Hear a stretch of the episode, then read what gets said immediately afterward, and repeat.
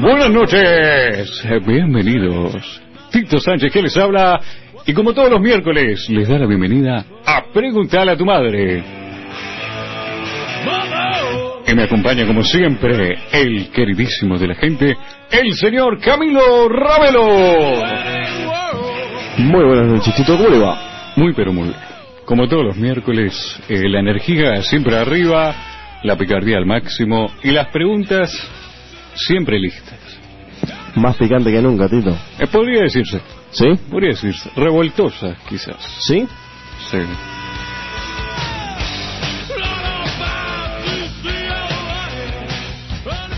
Y como siempre, mi querido Camilo, Sí. la gente, ¿qué es lo que hace este programa?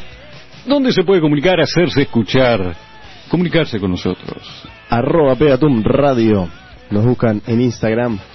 Arroba Preguntale a Tum. Nos buscan en Twitter. Preguntale a tu madre. Nos buscan en Facebook. 092-633-427. 092-633-427. Y ese es nuestro número de WhatsApp. Muy, pero muy bien. La verdad, eh, me gustan las preguntas que mandan. ¿Sí? Hoy están, sí, si bien revoltosas, un poquito más... Tranquilas. Más tranquilas. Sí. La gente estaba pidiendo... Las que me gustan a mí y las que no le gustan a ustedes. Exactamente.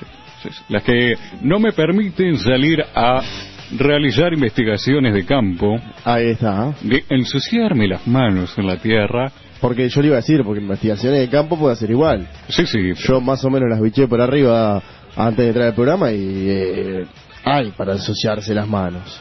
Siempre hay para ensuciarse las manos. Señor, Pero para lavárselas eh, es más complicado. Señor, Dígame, usted sabe una cosa. lo que... Mi vieja hoy tiene un cumpleaños y no va a poder escuchar este programa. Y siempre pasa algo, yo así la vida. Es un...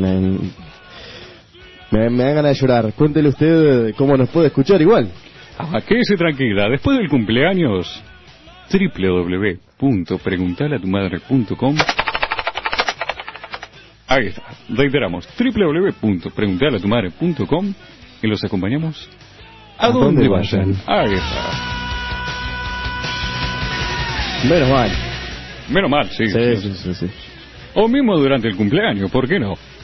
Eh, un parlante gigante. Exactamente, ya se ha hecho, me comentan. Sí, sí, sí, sí. Sí, sí, Se ha hecho en, en cumpleaños, en varios, En varios cumpleaños. en varios cumpleaños. Después de soplar la vela, preguntarle a tu madre. sí.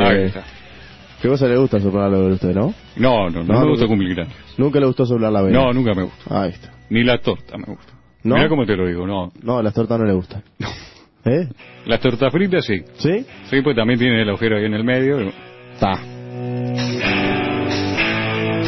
Señor, Ahora tenemos sí, pregunta para tenemos preguntas, sí, dejemos de dar vuelta con las tortas. Sí. Y hablando de dar vuelta, la primera pregunta del día, señor Camilo, Diga. dice, ¿por qué existen las puertas giratorias? Uy.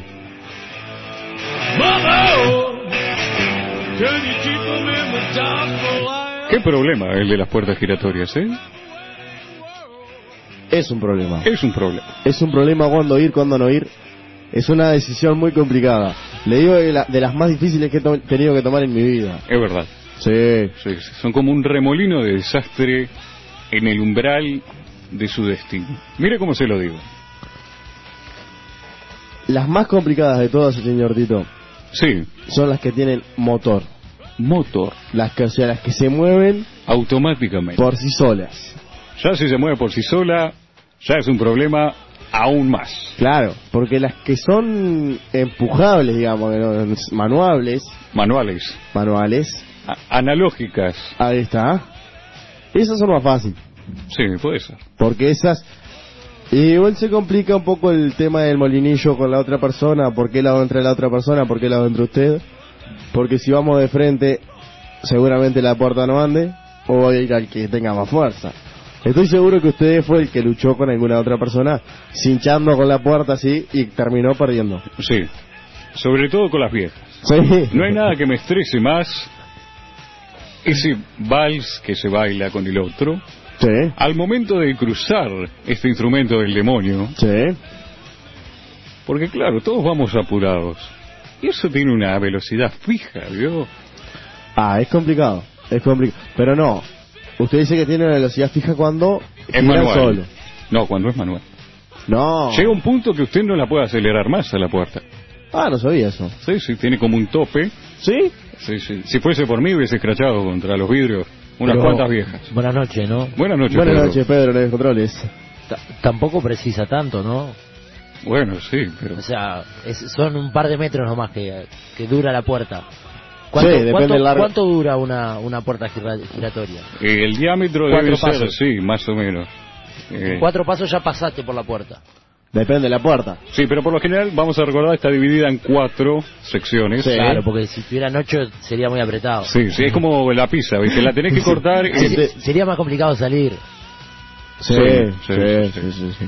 Sería una decisión más complicada. Más que entrar, salir sería más complicado. Usted dice que lo difícil no es entrar, sino salir. No, para mí es más complicado entrar. Sí, sí, porque tenés que tomar una decisión. Claro. A mí me pasa en la mutualista donde yo voy hay una automática. Y es complicadísimo saber cuándo tirarte y cuándo no. Porque aparte, si viene otra persona allá adentro, ya es como incómodo ir de a dos adentro del... Claro. Ir de a dos Sí, en el mismo sí. espacito, digamos. Es como un uno. exactamente, es como un urinal. Está hecho para uno. Claro. Y ya si viene otro, mandarte con él es como muy complicado, entonces como que... Ay, cuando me tiro, cuando me tiro. Igual no es un hecho de practicidad acelerar la puerta o no para salir más rápido o no. Para mí es un hecho de mandar un mensaje. Acá mando yo y la puerta se abre o gira cuando yo digo. ¿Cómo sería esto? Y claro, si usted eh, ejerce una fuerza mayor para demostrarle al otro quién es el macho alfa en la situación o la hembra alfa, Usted dice cuando viene una persona de frente. exactamente. Si viene atrás de usted, problema del otro. Claro. Ahora si viene de frente es un duelo a muerte. No, es muy complicado. Bueno, he conocido gente que ha, ha quedado varada varios días. En el medio de una puerta giratoria. Sí, personas indecisas que dicen no, en la próxima, en la próxima, en la próxima me bajo y no, y siguen ahí cual alma en pena divagando Por las puertas giratorias. por las puertas giratorias. El, no sé si se acuerda de la película del bebé, pa, no me puedo acordar el nombre, que el bebé... Un bebé perdido en Ahí algo está, así, en New está. York. Ahí está, que el bebé usaba la puerta giratoria y se sentaba y lo empujaban con la puerta giratoria. Sí. ¿Se acuerda esa? Sí, sí, sí. Siempre me quedó esa, esa imagen y cada vez que veo una puerta giratoria veo esa imagen, no sé por qué. Por favor, eh, no usar eh, la puerta para empujar bebés. Sois, no siga los Es consejos. que yo estoy con ganas. Usted sabe que he salido unas cuantas veces con mi sobrino y en unas cuantas veces estaba mirándola con ganas la puerta giratoria. Sí, no lo hagas. Por Sentarlo favor, ahí al no. niño, ir del otro lado corriendo y empujársela. Y que resbale. Y que resbale, no, no. Hay que pensar también Sí. en los lugares en los que se utilizan este tipo de puertas. ¿Cuál se le viene a la mente? Usted dijo una mutualista recién, Y hospitales, le iba a decir. Hospitales. eh, bancos, bancos, hoteles. hoteles. ¿Cuáles más? Shopping. El shopping, puede ser. En los shopping tienen puertas automáticas. Sí, ahora. Ahora. Antes no, no lo sé, no recuerdo. En los shoppings, El Sí. Carretas tiene unas, una- unas puertas que son manuales, las que serían las de la fachada original de la sí, cárcel. ahí está. Esas son manuales, son enormes y manuales. Después el resto Ahí no. está. Ahí está, ¿viste? Pero el resto de los shopping creo que Puertas automáticas. Automáticas. Sería un quilombo giratorio. Es. Ahí está, pues es con un ingreso medio de gente la puerta automática. Los shoppings tenés un flujo grande, precisas puertas automáticas, no solo por eso, sino que la gente sale cargada de compras. Eh, entonces, bueno, lo más práctico, no se va a meter con un carrito por el por la puerta giratoria. Y si hiciera una puerta giratoria con el cubículo mucho más grande, o sea, No sales más. aumentara de diámetro. El diámetro.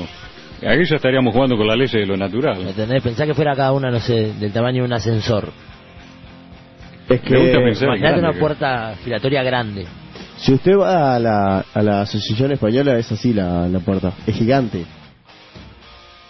¿Se da cuenta? La que está por Boulevard, Sí. Es muy grande, es automática, pero es muy grande.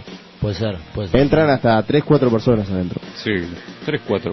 ¿Para Ah, qué pero no entras con el carrito. No entras con el carrito, ni con la, le ca- la camilla. Al- El, carrito sería complicado embocarle al, al punto justo, tendría que venir No, en carrera con el carrito. Si está bien espacio. grande y la dividís en, así en, en cuartos, te queda grande el espacio. Yo me Sí. sentiría un enano.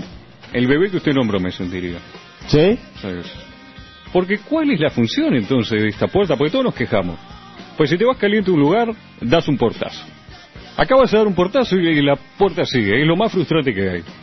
Y cuando das un partazo, ¿qué te dicen? No lo sé. Que volviste la puerta giratoria. Ah, bueno, ahí está. Eso en los no es. autos pasa, te dicen, mira que no es giratorio. Ahí está, ¿viste? En el casino, por ejemplo, Sí. que hay puertas Hay. giratorias. Sí. No sé por qué nunca fui. Bueno, si va en algún momento, se va a Sí. encontrar en algunos casinos con puertas giratorias. Y si uno se va caliente, de Sí. que perdió todo el sueldo, el aguinaldo, eh, la joya de la familia que empeñó, ¿con qué se desquita? No le va a pegar a, a los guardias de seguridad. A la puerta giratoria. La puerta giratoria, bueno, será para ventilar frustraciones. Claramente. Pero sabe que precisamente no es así. ¿No? No. Las puertas giratorias, señor Camilo, Sí. cumplen varias funciones. Entre ellas, regular el flujo de gente para tener un control más claro de quién entra, para tomar precauciones, por ejemplo, hoteles, casinos, como decíamos, bancos, que se necesita tener una imagen clara de quién va a entrar por la puerta para tomar acciones previas a las acciones que va a generar la persona después. Sí. Me explico, si uno va a robar en un banco y entra reapurado y la puerta giratoria lo detiene y lo ven con actitud rara, bueno, ahí va a llamar la atención de ciertas personas. Seguridades. Seguridades. Lo que es interesante también es que si uno eh, lucha con frustración con esta puerta porque está apurado también y lo frustra, también va a parecer sospechoso. Lo que suena un poquito contraproducente. Estuvo recorriendo puertas giratorias en Montevideo. Sí, eh, y las probé todas. Sí. Di cuatro o cinco vueltas, las miré de afuera, miré la gente, y todas se comportan igual. No encontré una persona satisfecha en esta vida con las puertas giratorias. ¿No? No, nadie. Absolutamente nadie es fanático de las puertas giratorias. En los niños podría ser, lo encuentran como divertido. Pero ya lidiar con, de forma rutinaria con ellas es estresante. Sobre todo si uno va cargado con equipaje, sobre todo que se le engancha la mochila o el bolso, la maleta, queda trabado ahí, la campera también le puede quedar. Completamente impráctico. Ahora que dijo eso, yo siempre tuve miedo a que se me quedara algo trincado ahí en el... Vamos a decir en el... En el umbral, En el umbral entre el vidrio y el... en la pared, digamos, el marco de la puerta. Y el marco de la puerta, ahí está. Porque usted vio que viene, eso viene del vac- se, se mete ahí y gira. Sí, sí. Sí, sí, se engancha ahí y tiene Adiós. Ahí terminó su vida. Claro. Otra cosa Sí. de las que se jacta de ser útil la puerta giratoria Diga. es la nivelación de temperatura y circulación de aire. Sí. Porque por lo general, eh, el flujo de aire que genera tiende no solo a sellar, porque veo que tiene burletes, tipos de pelo Sí. que se utilizan para ese tipo de cosas, Ah, yo pensé que era para limpiar los vidrios. también. Pero ¿Sí? no, no, ¿cómo va a limpiar los vidrios si está con... Para limpiarse los zapatos. Yo pensé que para, para limpiar los vidrios que tienen los costados de las puertas giratorias. no. No solo eso, eh, ayuda al rozamiento que hay entre la pared y la puerta, digamos, el Sí. umbral, el marco, que permite que no se raspe, no, no cause deterioro, Sí. sino que también eh, sella el ambiente para evitar el el frío, digamos, que se escape o si tiene aire acondicionado, nivelar un poco. También sabe para qué sirve ¿Para qué? para los días de lluvia. ¿Eh? Sí, así como... Días de lluvia. Días de lluvia. ¿Qué? ¿No entra la lluvia porque le tiene miedo a los remolinos? ¿Qué? No solo por eso. ¿Qué pasa? Eh, usted en el tiempo que utiliza la puerta, que es una distancia mayor de que usted cruzara directamente una puerta normal, eh, tiene más tiempo para secarse los pies y gotear por ahí. Mire usted, ¿sí? novedoso. Otra cosa que también se utiliza, bueno, como se utilizan de fachada, por lo general, a la puerta principal, es también para los grandes golpes de viento, para que precisamente la puerta no se golpee de golpe, si está abierta, por el ingreso de una fuerza ventosa, digamos, eh, mayor a lo que la puerta está diseñada para soportar.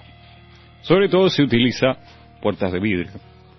Otra cosa que va a notar es que, por lo general, está la puerta principal giratoria y al lado, al costadito, hay otra normal. Sí. También sirve para eso mismo, disuadir el influjo de gente. Usted indirectamente las guía hacia otro tipo de puerta. Sale por donde usted quiere. La gente evita, con sentido común, ese tipo de puertas, porque ya dijimos, son un calvario de transitar, Sí. y se dirigen por donde usted quiere, Mire usted, para disipar los flujos de gente. novedoso. A mí, insisto, me frustra no poder golpearlos. ¿No? No, yo soy un tipo que me gusta cerrar la puerta con fuerza. Sí. Sí. Además no sabes si está abierta o está cerrada. Es complicado eso. ¿Está abierta o está cerrada? ¿Cómo lo sabes? ¿Cómo se trancan las puertas giratorias? Eh, buena pregunta. Deben tener alguna tranca o tope arriba, un mecanismo que Sí. usted opera y se tranca. Mire, mire.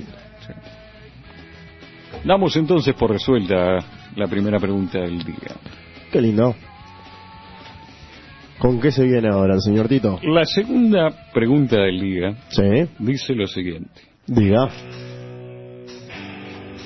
¿Por qué sentimos ansiedad al recibir una llamada de teléfono?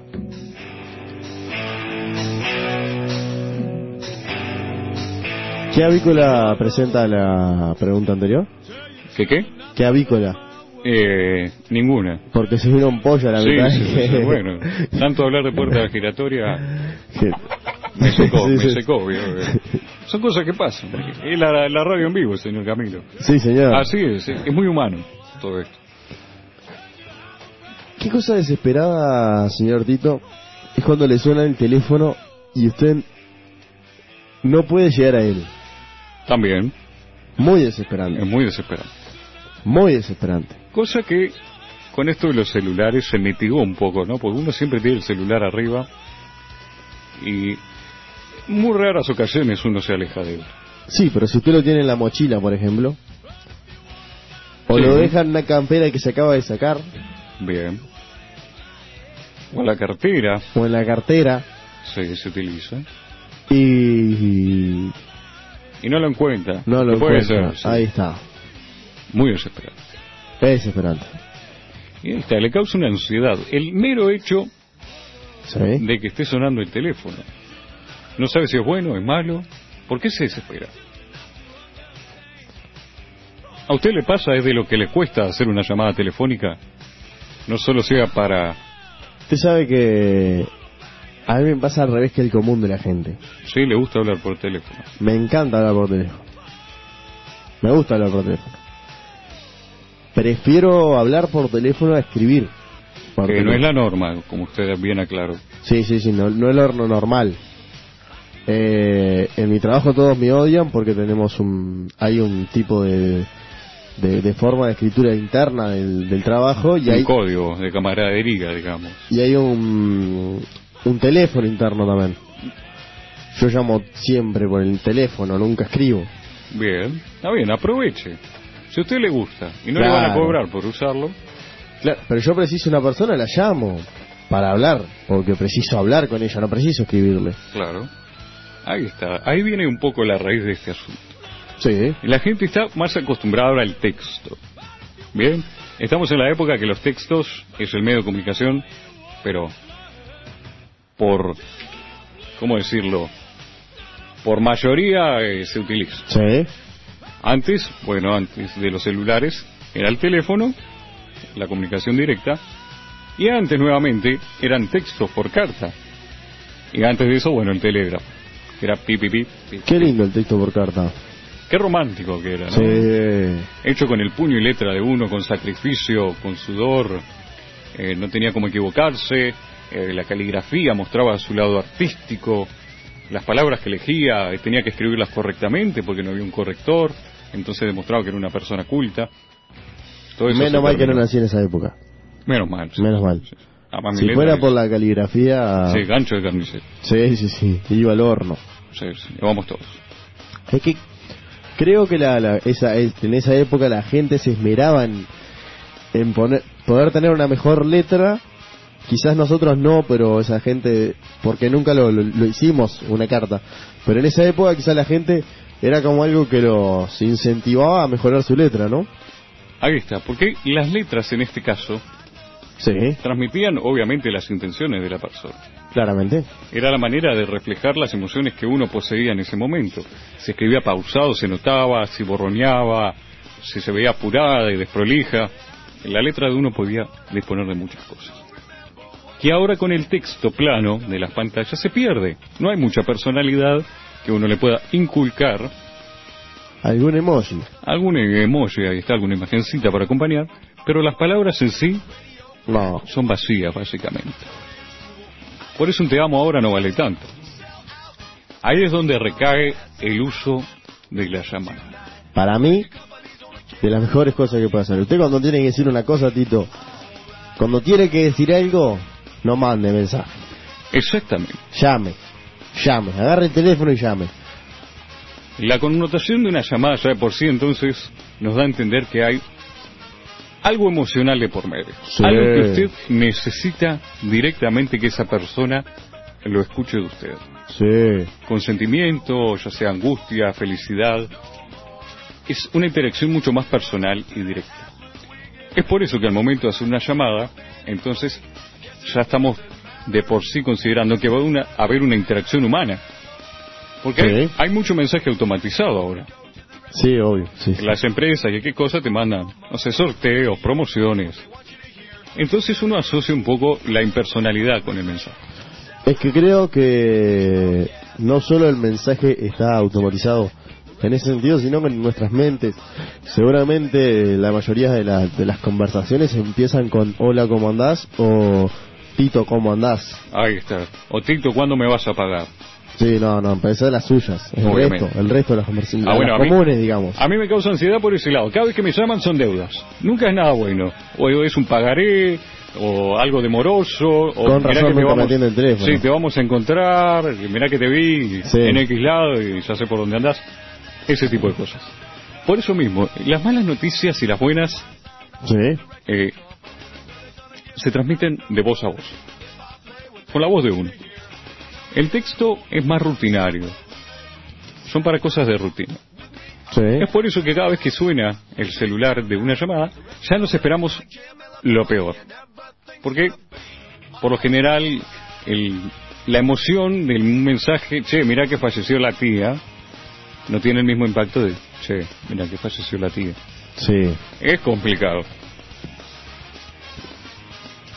A mí me pasa, bueno, también que al momento de llamar eh, a alguien me parece algo tedioso. Siento que lo estoy molestando. Sí siente eso señor. Sí, porque precisas un lapso de atención más grande, ¿no? Porque uno tiene que estar más atento en ese instante. Uno no puede mirar, eh, uno... El chat de vuelta, digamos. Claro, es en el momento, es Claro. instantáneo realmente. Un mensaje uno lo puede ver después, pero si le están hablando por teléfono, eh, no es lo ideal ignorar la conversación. A no ser que, bueno, se estén desahogando con usted y ponga el tubo un poco más lejos y le habla a la nada y sigue y después retoma la conversación y sigue sin darse cuenta que usted no está ahí. Sí. Ha pasado. Sobre todo con las suegras. Señor, Sí, para mí hay algo desesperante más allá de todo esto de, de, de que porque es algo importante y todo esto, en los tonos, en el tono, bien. en los tonos. Sobre todo en los teléfonos fijos, digamos, los teléfonos que usábamos De líneas, sí, sí. de línea, que usamos, seguimos usando creo. Hay muchas casas que sigue existiendo el teléfono de línea. Los tonos de esos teléfonos, que son tonos que ya vienen predeterminados en el teléfono, en, la, en su mayoría, Sí. son tonos desesperantes. Y bueno, sí, son una alarma precisamente para captar su atención. Sí. Pero eh, para mí la desesperación está ahí, porque a mí me suena el tono del teléfono, que tengo un tono más suave, y no me desespera tanto si me suena el teléfono de línea. Sí, por eso también, bueno, es recomendable entonces, ahora que se puede personalizar el tono del celular, poner una Sí. melodía agradable. Cosa de asociar, digamos, Sí. la llamada con algo placentero. Y no como algo de urgencia. Para poder disfrutar, sí, la previa a la llamada. Obvio. ¿Me explico? Es, Sí, sí, sí, sí. es todo un ritual una llamada. Obviamente. Como lo era antes salir a buscar un teléfono público si estaba en la calle, hacer fila, a buscar monedas. La llamada tiene toda una connotación romántica en la sociedad. Uno pasaba horas y horas hablando y se quedaba sin saldo, o le venían largas cuentas. Era el único medio para tener en contacto al otro. Y eso está arraigado todavía. O horas y horas chusmeando. Chusmeando también, ¿Qué hizo la vecina. No, señor. Seguramente quizás usted no vivió esa época, pero eh, una época ¿Cómo en la que no? que en el teléfono se podía escuchar eh, la conversación de su vecino, porque se porque se interferían las las líneas, digamos, Sí, y usted levantaba el tuno y, el tubo y quedaba escuchando lo que estaba hablando su vecino con su novia. Las cosas picantes que le... La- las cosas picantes. Eso, qué, qué, fantástica venían a la- las llamadas esas, como en las líneas hot, Sí. las hotline. Te cobraban carísimo, pero te hacían pensar que estabas ahí. Usted lo utilizó varias veces. Sí, varias veces. Sí. Lo que me vino de teléfono, uf, Ni se sabe. ni se sabe. Su madre lo quería matar. Sí, sí, sí, todo el mundo me quería matar, Sí, hasta los vecinos. Sí, sí, sí. sí. Sí, se ve que hablaba muy fuerte yo por teléfono. Y tenían hijos impresionables. En fin, Diga. eh, no sé si en fin, pero bueno, para ir redondeando un poco la idea, Sí. La ansiedad entonces está causada por la connotación emocional que conllevan las llamadas, la búsqueda de una interacción interpersonal, justamente, de conectar con el otro a un nivel más allá de la vista. Sí, Para mí, más desesperante que lo que es, que lo que es el tono de llamada, para mí, es cuando vos llamas a alguien y esa persona, vio que ahora se puede personalizar el tono de, de espera. Sí, Me matan los tonos de espera. también, Ponele, sí. me quedo con el tú, tú, a que me pongas un- una cancioncita de Ricky Martin de espera. Usted dice que, que le desespera menos el tú, pues no sabes si la persona lo tiene apagado, eh, si lo tiene en silencio, si no, X cosa No, si lo pasó. tiene apagado no tiene línea. Claro. Lo tira no, para, para el no buzón. suena directamente que Claro, lo No. manda al, al buzón de voz. Sí, sí, sí. Para mí es menos desesperante el tú, tú. lo que Ya pasa es que digo, que una canción de cualquier los tú, cantante. los tú se hacen eternos, uno no sabe la duración de cada tú, a no ser que lo tenga cronometrado, a ver cuántos tú demora, pero una canción uno tiene más o menos el ritmo de cuánto lleva esperando, cu- cuál es la velocidad a la que está viviendo. No, no me gusta. A mí se me desacelera el tiempo, es como una eh, pérdida de noción espacio-temporal que me viene con eso. Es como tú y se corta. Pero cuando quieres acordar, empieza de nuevo. Sí, pero prefiero eso a una canción, señor. No, yo no- estoy y lo otro que odio, lo otro que odio es el Pero esos son los gasoleros. ¿Eh? Es lo que venden en el No, gas. señor, cuando usted llama a una empresa y lo ponen en espera, le, le saltas a ese recto. Bueno, son canciones que se utilizan exactamente para eso. Para bajarle usted los decibeles, porque por lo general que llama es para quejarse. Pero a mí me suben los decibeles, no me bajan los Bueno, decibeles. está, sí, es contraproducente a veces, porque en el estado que está, que le busquen, es como cuando dicen calmate y tenés el termostato allá arriba, es lo peor que te pueden decir. Que te digan tranquilo. Tranquilo, no es para tanto. sí. Así es como funciona con eso. Otra cosa que tiene el la llamada es Sí. que uno puede colgar de golpe. Le pueden colgar en cualquier momento. Sí. El mensaje si llegó, bueno, lo das porque llegó. A no ser que te llegue el cortante OK, que es el equivalente a que te corten el teléfono. No es tan equivalente a que te corten el teléfono. Es más seco que te corten el teléfono un. No sé, están ahí, ¿eh? Para par. Cabeza a cabeza. Es, el- la llamada está completamente relacionada con lo emocional. Sí. Y la gente, por lo general, afrontar sentimientos no es lo más fácil de manejar y por eso la ansiedad que se genera. Hablando de llamar, señor Camilo, Sí. ¿dónde se pueden comunicar? Arroba Peatum Radio, nos buscan en Instagram. Arroba Preguntale a Tum, nos buscan en Twitter. Preguntale a tu madre en Facebook. 092-633-427. 092-633-427. Y ese es nuestro número de WhatsApp. Con esto, señoras y señores, vamos a una pausa y volvemos con más. Pregúntale a tu madre. Hola, papu. ¿Quieres saber qué tengo puesto? Finita, chiquita y toda coloradita. No. Negra, ¿dónde te pongo las lechugas? Te dejo, te dejo. Pregúntale a tu madre. ¿Seguís con dudas? Pregúntale a tu madre. Todos los miércoles a las 22 horas por la señal 1 de Mediarte.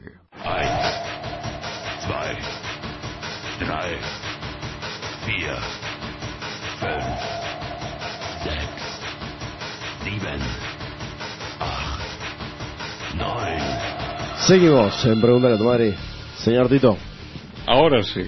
Llegó mi segmento. Llegó su segmento, señor Camilo. Lo dejo saludar a usted primero, pero salude nomás, salude. No es su segmento, así que salude sin besos, sin nada, sin... Sí, a, Salude. a- a secas. Bueno, tenemos saludos entonces para Guzmán por acá, para Juan, para Bautista, para Mauricio, para David, para Andrés, para toda la barra de Colón, para todos los que nos escuchan, eh, para el verdulero que, que me pidió un saludito también, Mariano, un saludo para vos, y para los del Super Vero, sucursal 23. Mire usted, ¿están escuchando en Supervero? No creo, pero les mandamos un saludito. ¿Por qué no cree en la gente usted? Y bueno, porque son gente laburadora, ¿viste? Está, está- está durmiendo hasta ahora. Yo, yo pongo en fe en que esa gente nos está escuchando hasta ahora. Bueno, les mandamos un saludo. Y ahora sí arranca mi segmento que comienza más o menos así. Qué lindo, qué lindo. Un saludito, primero que nada, a todos mis primos, en especial para Jimena, que hoy está cumpliendo años, así que, así que un saludito para ella. Un saludo para mis tíos, Jorge, Rosana, Sonia, Fernanda, Anabel, y creo que no me olvido de ninguno de los que me escuchan. Si me olvido de alguno, perdón. Eh, saludito para mi cuñada Yanina que me puso que nos estaba escuchando. Y le conté que era nena la, la, la muchacha Sí, que, una, que venía. una nueva Ravelo, dijo. Una nueva Ravelo, un saludito para ella también que viene en camino. Quizás no estás escuchando. Hay quien dice que escuchan. Eh, un saludito para mi sobrino Tadeo, mis hermanos Joaquín y Mauricio, mi padre, mi madre y mi novia Sofía. Y el Espíritu Santo, amén. Señor, yo no me río de sus No, segmentos. por favor, disculpe. Pero me, Tírame otro, tírame otro que me cagó el cierre. Ta, ahora sí, cerró el segmento, ahora sí puedo hablar tranquilo. me ganó la tentación, veo, lo, lo vengo queriendo hacer hace varios programas. No, no, no, no. La verdad no se lo permito. Bien. Esto le va a costar caro, sí, sí, bajó el hacha. Sí, sí, sí, sí. Está bien. Y hablando de bajarse el hacha Sí. y otros subires y bajares de la vida, la tercera pregunta del día, señor Camilo, Sí. es la siguiente. Con la gente fea, digamos, con menos posibilidades de reproducirse, ¿la sociedad se va a volver más linda con el paso del tiempo? Interesante. Interesante. ¿Usted dice que usted es imposible de reproducirse? Y bueno, eh, para mis padres todavía que siguen dudando por qué no les vi nietos, eh, por aquí va a ir un poco la explicación. ¿Sí? Supongo yo que con esto se quedarán conformes. Ya con 40 años ya no tienen esperanza. Bueno, padre. disculpe. Nunca es tarde igual, ¿eh? No, obviamente. No, nunca. Interesante, ¿no? Eh, me pregunto si es una persona linda la que pregunta, con esperanzas de que sus genes bellos eh, surpasen, digamos, o sobrepasen quizás a los demás inferiores, O una persona fea que, que está buscando esperanzas, sí, Claro. sí, sí. buscando Es más, la salvación. no quiero ser rata, pero esta pregunta estoy seguro que la redactó usted y la mandó al, al Instagram después como haciéndose que era un oyente. No, no, no. Creó un Instagram falso para eso. no, no preciso. No, yo tengo bastante claro por qué no voy a tener hijos. Gracias al doctor Miguel González, que fue el que me hizo la vasectomía. Señor, Y no tiene nada que ver con mi rostro ni otras eh, facciones corporales. la vasectomía no tiene nada que ver con la reproducción. Tiene que ver, sí, pero no es porque sea lindo o feo, es porque me corté los, los tubos, ¿vio? No, es la vasectomía eso, pero da. Bueno, Vamos arriba. la vasectomía... A ver, espera, hacemos un paréntesis. ¿Qué es para usted la vasectomía? La vasectomía no es el, la, la castración, digamos. Y básicamente es No. una castración. sí, no. sí. La vasectomía... Los judíos se la hacen. ¿Qué? Y los, y los judíos se reproducen. Espere, espere, espere, porque... ¿Usted está hablando de la circuncisión? Ah, ahí estaba confundiendo. Bueno, señor. Bueno, señor. A esta altura de noche.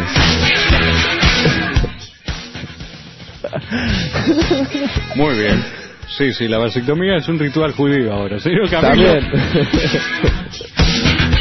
¿Qué es la vasectomía, Tito? la vasectomía es justamente eso. Es una operación que se realiza un hombre Sí. para que, digamos, el esperma no llegue a su líquido reproductivo. Me acabo de. de dar cuenta que tenía mal un concepto. Bueno, yo para eso estamos. Todos los días se aprende algo nuevo. Y más sin preguntarle a tu madre. Sí. Habiendo quitado esto de lado, Siga, señor.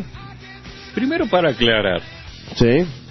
Eh, la primera parte entonces decía que las personas feas tienen menos probabilidades de reproducirse.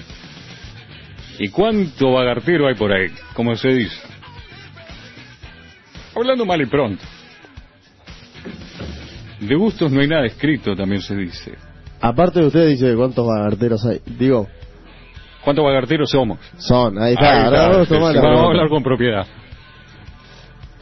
Pero es así, el concepto de, de alguien si es atractivo o no, y depende de varios factores.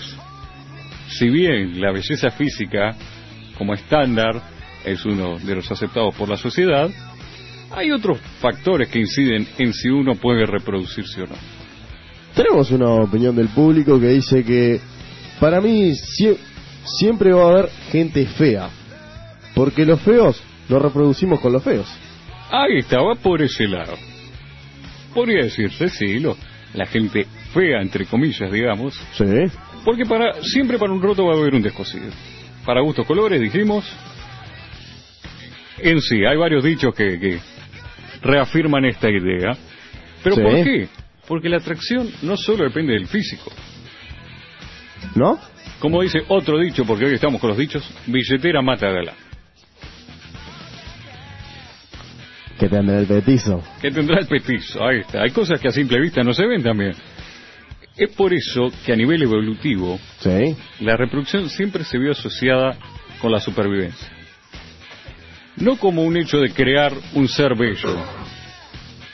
Si bien eh, a nivel natural podemos decir que algunos animales se utilizan su físico, su plumaje, en el caso de los pavos reales, Sí. como parte de la selección natural, es decir, los más aptos se van beneficiando y sus genes son los que pasan, porque bueno, son los que consiguieron atraer la atracción, ¿sí?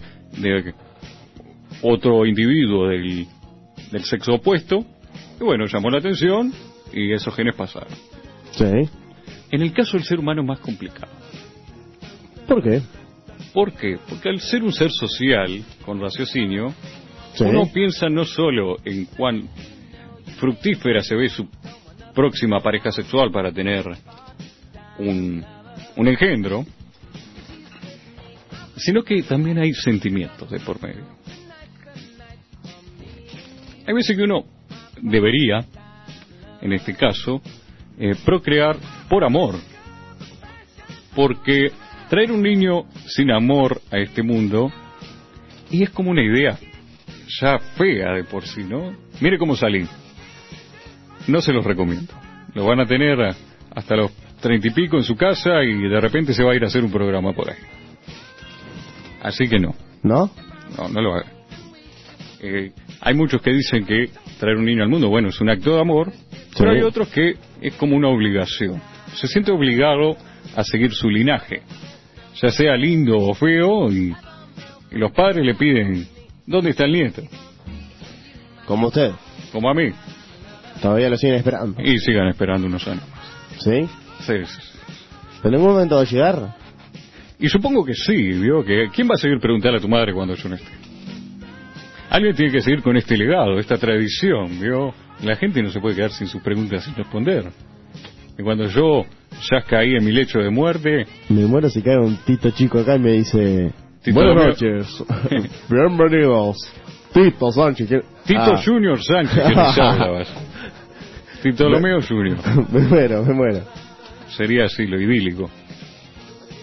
Pero sí, bueno, por lo general es un acto de amor. Eh, Uno está con la persona con la que decide pasar el resto de su vida Sí, y decide sellar, digamos, ese pacto de amor sí. trayendo una vida al mundo. Qué lindo. Hay gente que las trae por dinero, También. porque, ¿por qué no? Usted es una persona adinerada, se casaron con usted por interés, y para asegurarse su fortuna, porque usted es un tipo vivo, bueno, quizás no del todo, pues se enamoró igual, pero hizo un, un arreglo prenupcial. Sí. Bueno, su mujer no se queda con nada, pero si usted tiene un hijo con esa persona es obligatorio. O sea, que usted le pase su herencia. No se puede desheredar, por lo menos en este país, completamente un hijo. Mira, La- no lo la- tenía. eh, téngalo en cuenta. Dato a tener en cuenta. Dato a tener en cuenta. Otra cosa que por la que también puede tener un hijo, Sí. no solo pasa en las comedias, tenga ojo. Usted, bueno, se vio en un tiempo de sequía y recurrió a los huesitos del caldo que le quedaron, Sí. esparcidos por ahí para saciar su hambre. Sí. ¿Entiendo? Y es una persona que, si usted eh, bien no, no se quiere enamorar, no se quiere juntar permanentemente, pero esa persona sí, va y queda embarazada o la deja embarazada. Es una persona que capaz que normalmente no consideraría tener un hijo con ella, Sí. pero le pasa. ¿Qué pasa? Y es independientemente de si uno es feo o lindo. Pero usted dice que si yo embarazo a una persona me tengo que juntar con ella. No, pero va a estar vinculada de por vida a esa persona.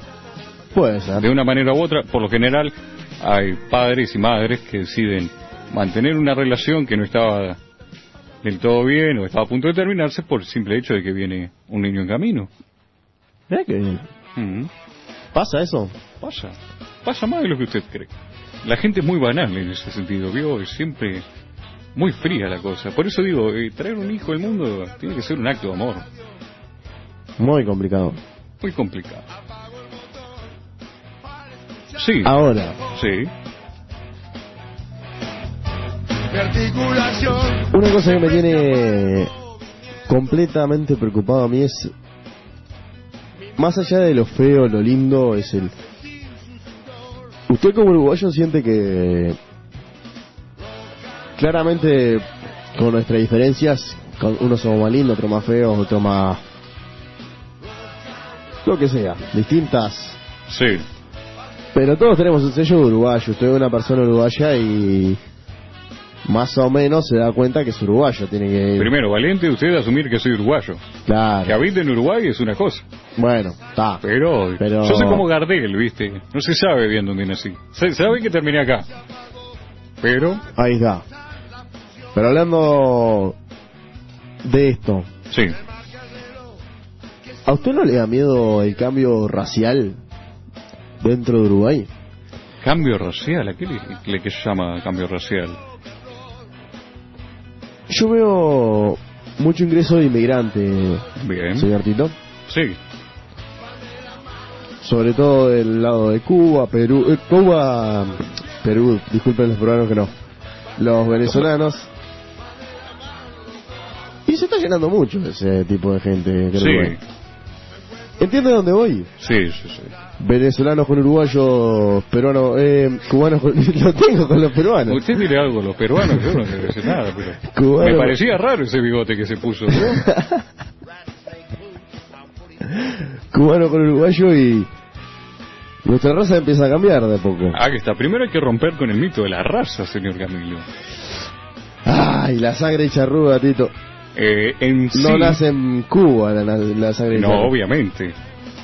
Eh, primero, la raza entre los seres humanos eh, se desmintió. Ahora se trabaja el término de etnias, Bueno, que determina más o menos su trasfondo biológico, digamos, y sus raíces desde las civilizaciones en su comienzo, porque ahora están tan mezclados los ADN, hubo tanta Sí. migración e intercambio de culturas, que bueno, sí, la etnia básicamente se basa de donde se estableció los principios de una civilización, más al principio de la historia, los más grandes, sí.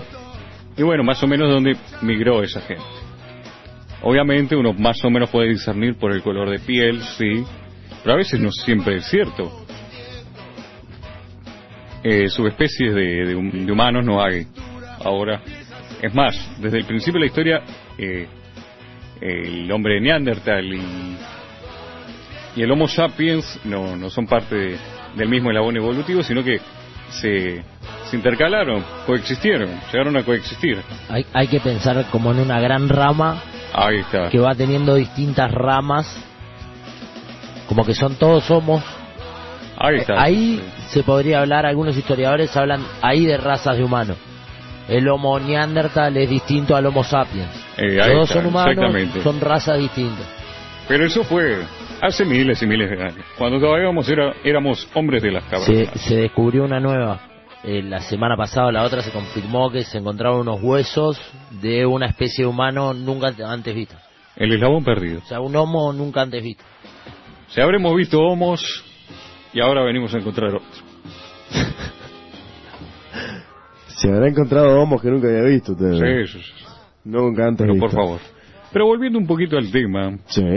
Eh, la sociedad no se va a ir haciendo más linda o más bella, pero justamente por eso, porque la belleza es una perspectiva personal. Lo que a usted le puede parecer una persona linda, Sí. como puede ser por ejemplo su voz, sus ojos, su manera de caminar, no va a ser lo mismo para mí, para Pedro o para el verdulero de la esquina. Es por eso que decir que los cánones de belleza que a su vez van cambiando con el tiempo, porque lo que ahora es lindo hace unos años no lo era, y lo que será en el futuro no es lo que es ahora. ¿Me explico? Sí, sí, se explica.